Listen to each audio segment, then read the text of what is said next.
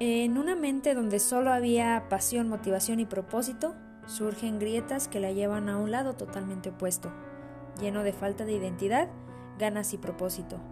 En un lugar donde solo hay obscuridad, surge la nueva temporada de Derribando Murallas. En esta temporada están plasmados muchos de los sentimientos y emociones por los que pasamos cuando estamos viviendo en la oscuridad de la tristeza, el dolor y la pérdida. Esta temporada es un tributo a todos los que se sienten así, a todo lo que nos puede llegar a doler. Te invito a seguirme y a compartirla. Es una temporada llena de episodios y sentimientos con los cuales seguro te vas a sentir identificado o te sientes identificado en este momento. Es un tributo a la depresión, la ansiedad, el dolor, la pérdida, Gracias por estar aquí una temporada más. Bienvenido a Derribando Murallas. Veo la montaña y siento este sentimiento extraño de añoranza mezclada con odio. Últimamente he entrado a mi Instagram y veo a todos mis... ¿Qué se pueden decir? ¿Qué puedo decir que son? Amigos, mm, compañeros de hobby, o conocidos, comunidad, no lo sé. A todos los que sigo los conozco, eso es un hecho, y los veo corriendo. Ellos felices han regresado, más bien creo que nunca lo dejaron. Pero ¿por qué sí lo dejé yo? ¿Por falta de tiempo? ¿Porque ya corrí todo lo que pude haber corrido? ¿Por las rodillas? ¿Porque me hacía feliz? Porque me daba plenitud, porque me daba libertad. No sé. ¿Y por qué me choca ver las fotos de todos ellos? ¿Porque tienen una felicidad que yo no tengo? ¿Porque acaso hacen lo que yo no hago? Pero ¿por qué no lo hago? Otra vez me pregunto si es por falta de tiempo o es porque ya no me gusta. No, no, no, no. Sí me gusta. Me gusta y lo extraño. Pero entonces, ¿dónde está ese sentimiento de querer levantarme súper temprano, de calzarme los tenis y salir a correr? Eso que hacía que me levantara mucho antes de que tan siquiera el sol tuviera planes de salir. Y no, no hay ganas. Bueno, creo que si no hay ganas para otras cosas, mucho menos para correr. Es tan raro. Extraño correr. Me gustaría volver, pero tengo cero ganas de hacerlo. Y me molesta entrar a mi Instagram y que todo se trate de correr, que todo lo que sigo tiene que ver con eso. ¿Que no hay más cosas en la vida? Si ya no tengo que darle a la gente que me sigue porque ya no corro, ¿por qué si tengo que seguir a los que lo hacen? He guardado todas las medallas y premios en una caja. Tanto correr, tanto esfuerzo y termina todo en una puta caja. Solo un montón de fierros sin valor y sin sentido.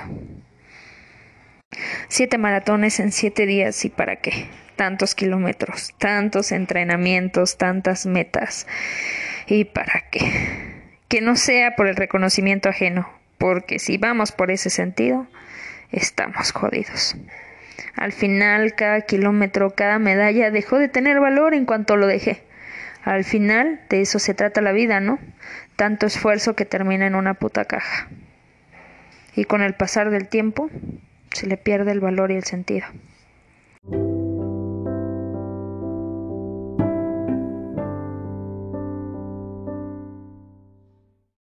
Hola, no me quería ir sin antes darte las gracias. Gracias por estar aquí en este episodio más, por llegar hasta este episodio.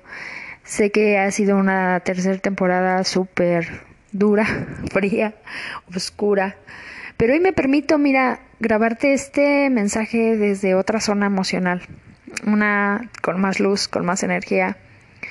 Y sé que en esta temporada no hay consejos, no hay tips para alcanzar la vida que deseamos, sino solo emociones.